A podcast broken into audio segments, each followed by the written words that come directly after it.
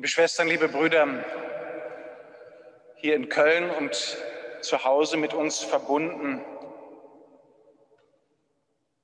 Als Johannes seinen Lauf vollendet hatte, so erzählt Paulus in der Synagoge von Pisidien, sagte er, ich bin nicht der, für den ihr mich haltet. Manche Begegnungen beginnen mit einer Enttäuschung. Ich bin nicht der, für den du mich hältst. Manche unserer Beziehungen, vielleicht sogar wichtige Beziehungen in eurem Leben, mögen so begonnen haben. Jede Liebe auf den zweiten Blick beginnt so ich bin nicht der, für den du mich hältst. Ich bin nicht der, für die ihr mich haltet.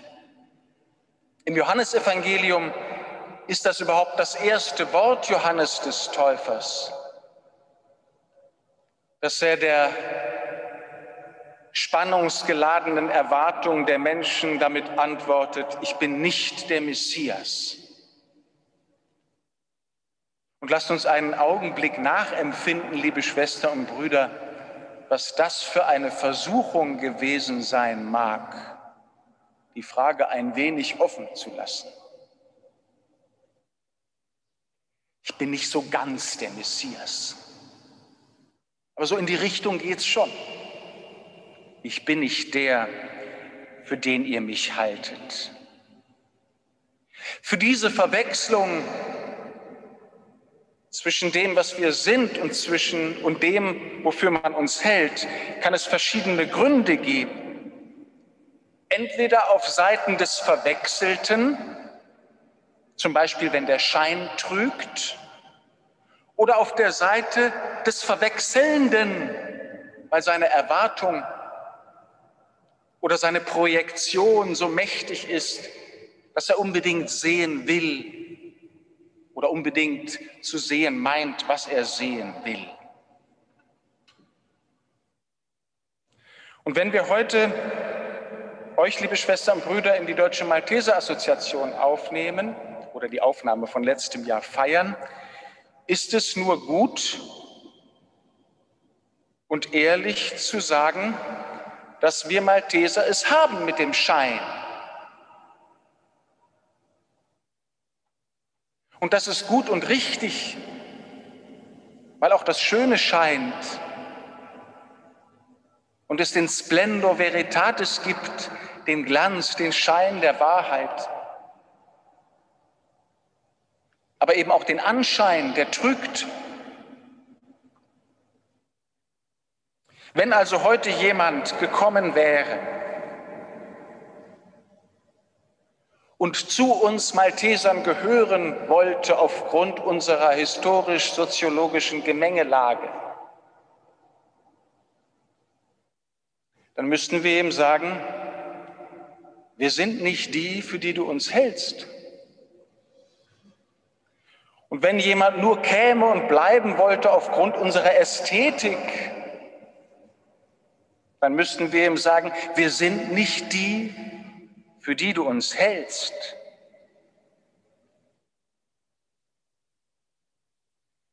Es ist gut, wenn wir wissen, woran wir miteinander sind. Und wir haben unser Möglichstes getan in diesen ein, zwei Jahren eurer Vorbereitung, dass ihr nicht hinterher sagen müsstet, ja, wir hielten die Malteser für etwas ganz anderes, als sie sind.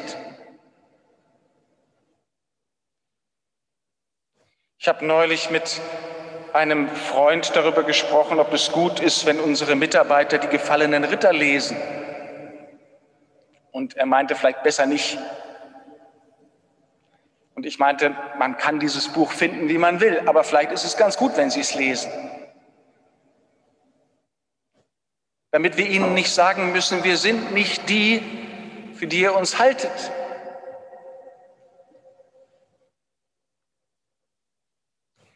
Ich möchte euch heute, liebe Schwestern und Brüder, angesichts dieser Selbstvorstellung des Täufers auf zwei gängige Verwechslungen hinweisen, die unser Leben und ich glaube auch unsere Situation als Malteser und Kirche in dieser Zeit besonders prägt. Die eine Verwechslung geschieht dort, wo es nur noch um unser Tun und um unser Helfen geht, wo es keinen Unterschied mehr gibt zwischen unserer Hilfe und der Hilfe Gottes. Denn wo es diesen Unterschied nicht mehr gibt, da gibt es nur noch uns und unsere Hilfe. Wo es diesen Unterschied nicht mehr gibt, da haben wir uns zum Christus gemacht.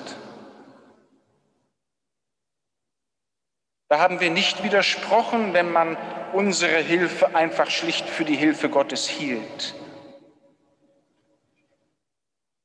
Und ja, gerade weil Jesus Christus, der Herr, sich ganz mit uns verbindet,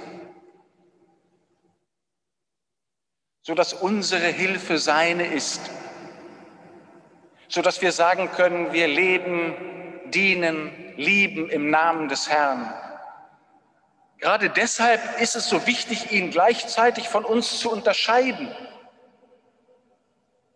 Gleichzeitig darauf zu bestehen, dass wir nicht mit ihm verwechselt werden. Wir sind nicht die, für die ihr uns haltet, wenn ihr meint, wir wären die Retter der Welt und nicht nur Helfershelfer des Weltenretters. Und Johannes macht diesen größtmöglichen Unterschied deutlich. Nach mir kommt einer, dem ich die Sandalen zu lösen nicht wert bin. Nach mir kommt einer, so will er sagen, an den ich nicht rühren darf und nicht reichen kann. Dieser eine, der dann freilich kommt, um unsere Schuhriemen zu lösen um die Sandalen von den Füßen der Jünger zu nehmen und sie zu waschen, weil wir nicht an ihn reichen, aber er an uns,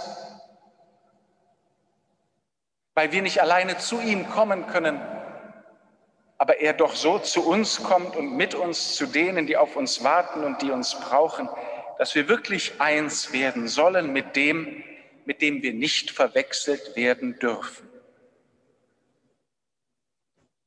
Und die zweite Verwechslung, die ich beobachte, geschieht dort, wo wir die Kirche mit dem Reich Gottes oder unseren Vorstellungen davon verwechseln. Die Kirche als ideale Gemeinschaft, die gibt es einmal als Konserve.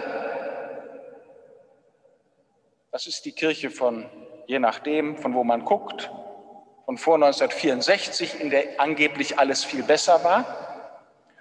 Oder es gibt die Kirche als Traum. Aber die Kirche als Konserve, die gibt es nur mit blinden Flecken, an denen wir heute zum Teil mit Recht so schmerzlich leiden. Und die Kirche als Traum, die gibt es nur auf Kosten der Wirklichkeit. Und das geschieht gerade bei uns. Die Sehnsucht nach der idealen Kirche, ohne Anstößigkeit, ohne Doppelmoral, mit einem guten Ruf, von allen gemocht, gut integriert, materiell reich ausgestattet, eine Kirche, gegen die keiner was haben kann. Was wir aber gerade erleben, ist, dass dort, wo wir versuchen, diesen Traum von Kirche zu verwirklichen. Und zwar um jeden Preis zu verwirklichen. Dass wir dann das, was real ist, zerstören müssen. Wir müssen die Wirklichkeit zerstören, damit der Traum wahr wird, so scheint es. Erneuerung reicht nicht. Umkehr reicht nicht. Die Kirche, wie sie ist, muss weg. Was ideal ist, muss zerstört werden. Was nicht ideal ist, muss zerstört werden. Ein Freund von mir, ein Priester, der auch Malteser ist, schrieb mir neulich in WhatsApp, wir können machen, was wir wollen. Sie sagen, es ist zu wenig. Die Kirche macht nichts. Sie werden erst zufrieden sein, wenn wir etwas kaputt machen. Es muss nichts mit Missbrauch zu tun haben. Es muss nur knallen, den Petersdom sprengen oder so. Es darf ganz irrational sein, ohne erkennbaren Zusammenhang zum Missbrauch. Hauptsache, es tut weh. Rationale Aufarbeitung wird es künftig noch schwerer haben. Das ist unsere Versuchung, liebe Schwestern und Brüder, in der Krise, dass wir die Wirklichkeit mit dem Ideal verwechseln und die Wirklichkeit zerstören um eines Ideales willen, um dann zu merken, dass nichts mehr bleibt. Als ich ein Jahr alt war, sang Tonscherbe Tonsteine, Scherben, macht kaputt, was euch kaputt macht. Wir sind dabei. Und manchmal scheint es mir, es dämmert, dass nichts bleibt, wenn wir das Werk vollenden. Es gibt die vollkommene Kirche auf Erden nicht. Auch wenn wir alles tun sollen, damit Gottes Wille getan wird. Aber wer um der vollkommenen Kirche willen die unvollkommene Kirche zerstört, zerstört alles, auch das Allerbeste und das Allerheiligste in ihr. Ich war in der vergangenen Woche in Rom, wo sich die Professen mit Kardinal Tomasi getroffen haben und jetzt in der Vorbereitung auf die Heilige Messe ist mir das nochmal aufgegangen, dass das auch meine Versuchung ist, wo ich, wo wir nicht einverstanden sind mit der Weise, wie Gelübde im Malteserorden gelebt werden, ist eben die Gefahr zu sagen, das, was ist, muss erst weg, bevor Neues beginnen kann. Aber Gott hat es angenommen. Gott will, dass die Wunde zum Vorschein kommt, damit sie geheilt wird. Gott will, dass wir zusammenfinden und ringen um den Weg, den Gott mit seiner unheilen Kirche durch eine unheile Welt gehen will. Johannes ist der Vorläufer, liebe Schwestern und Brüder, und er erinnert uns daran, dass die Kirche vorläufig ist dass unser Orden, unsere Gemeinschaft vorläufig ist, provisorisch. Und provisorisch heißt nicht von minderer Qualität, sondern Ausschau haltend nach dem, was kommt, was Gott verheißen hat und schenken wird. Papst Franziskus hat vorletzte Woche an den Kardinal Marx einen Brief geschrieben, wo er sein Rücktrittsangebot abgenommen, abgelehnt hat und sagt uns darin, wovon die Kirche nicht lebt. Uns retten nicht Untersuchungen, nicht die Macht der Institutionen, nicht das Prestige unserer Kirche, nicht die Macht des Geldes oder die Meinung der Medien.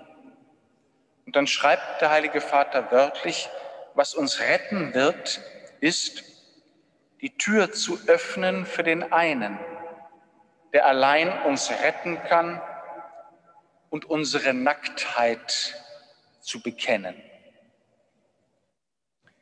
Wir haben euch, liebe Schwestern und Brüder, die ihr heute aufgenommen werdet, ein Gewand angezogen, als Zeichen, dass wir Christus angezogen haben und als Zeichen, dass wir zusammengehören in Christus für die Armen.